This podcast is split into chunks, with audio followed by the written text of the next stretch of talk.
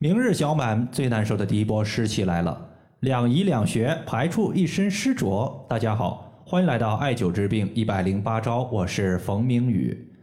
有位朋友他和我留言说，我又来问您关于节气养生的情况了。明天是小满节气，对于这个节气养生有没有什么特别需要注意的点？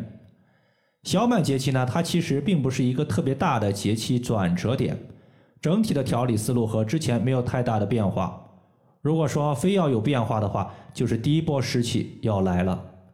古人对于小满节气，它有五个字的总结，叫做“降水多，未满”。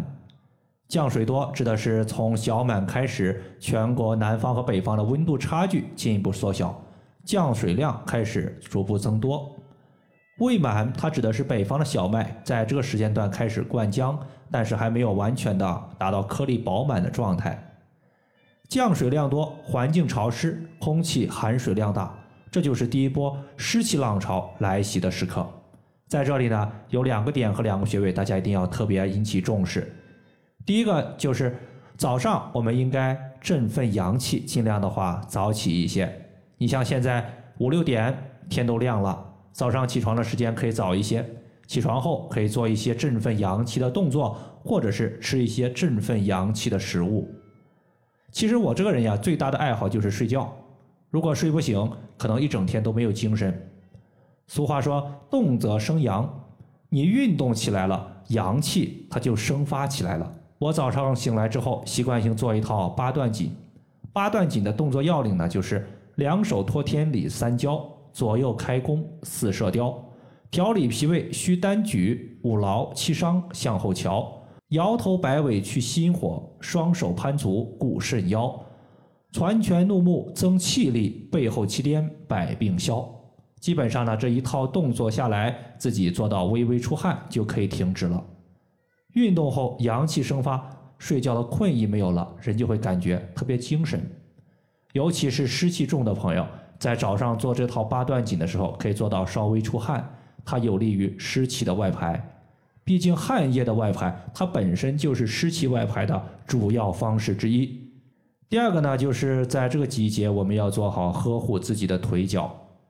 要知道，天冷的时候，我们都知道要呵护腿脚，避免腰腿受寒疼痛。夏季到了，感觉腰不酸了，腿不疼了，自己又满血复活了。其实呢，夏季呵护腿脚，它既有保护作用，也有调病的效果。要知道湿气它有一个特点，叫做趋下性，就像水一样，水习惯往低处流，那么湿气也一样，它习惯性向下走。有一次，王小三他的妻子呢，感觉自己白带不太对劲儿，平时白带很少，那一个月呢，白带量特别多，并且粘稠发黄，异味很重。白带我们可以看作就是体内水湿的一个温度计。当白带量正常的时候，说明水湿不重；当体内的水湿过多的时候，白带可能就出现了一个过多的情况。此类情况需要祛湿。那么白带发黄是什么问题啊？身体有热邪。大家记住啊，凡是身体上出现了发黄或者是发红的表现，它多半都是热邪。比如说脸部的红肿、舌尖的红肿有红点儿、舌苔的黄腻，都是热邪。综上所述呢，王小三儿他就艾灸了三个穴位，分别是曲池穴、带脉穴和阴陵泉穴。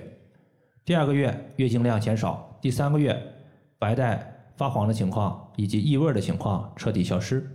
曲池穴它是一个清热的穴位，王小三儿他是在手肘的曲池穴涂抹蓝色的艾草精油后，直接刮痧五分钟。其他的穴位都是用手直接手持石磨艾条艾灸的，每个穴位的艾灸时间也不低于三十分钟。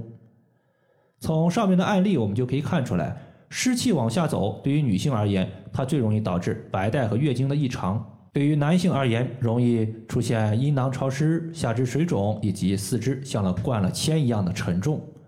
因此，阴陵泉穴它作为脾经的一个合穴，五行属水，可以健脾胃、去湿气。在找阴陵泉穴的时候，我们先找到我们足内侧的一个足内踝，顺着足内踝的内侧骨由下往上推。推到膝关节下方，发现骨头向上弯曲了，推不动了，这个地方就是阴陵泉穴。第二个穴位呢是带脉穴，带脉穴其实就像这个名字一样，带脉带脉身体的腰带，它有调经止带的效果。白带异常、月经不调的女性可以优先艾灸刺激带脉穴。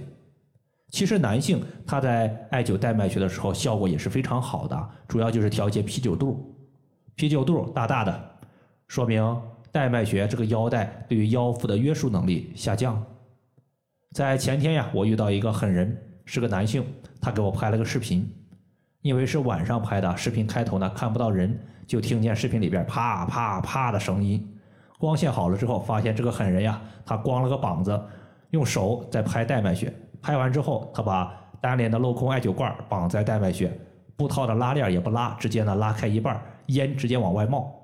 他告诉我说：“冯老师，你这个用带脉穴减肚子的方法太好了，简单粗暴。你看我现在再对比一下以前的肚子，至少瘦了五公分，可见你对自己有多狠，这个效果对你就有多狠。”带脉穴它是在腋窝中线和肚脐水平线交点的位置。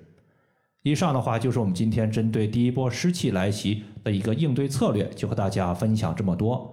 如果大家还有所不明白的，可以关注我的公众账号“冯明宇艾灸”，姓冯的冯，名字的名，下雨的雨。感谢大家的收听，我们下期节目再见。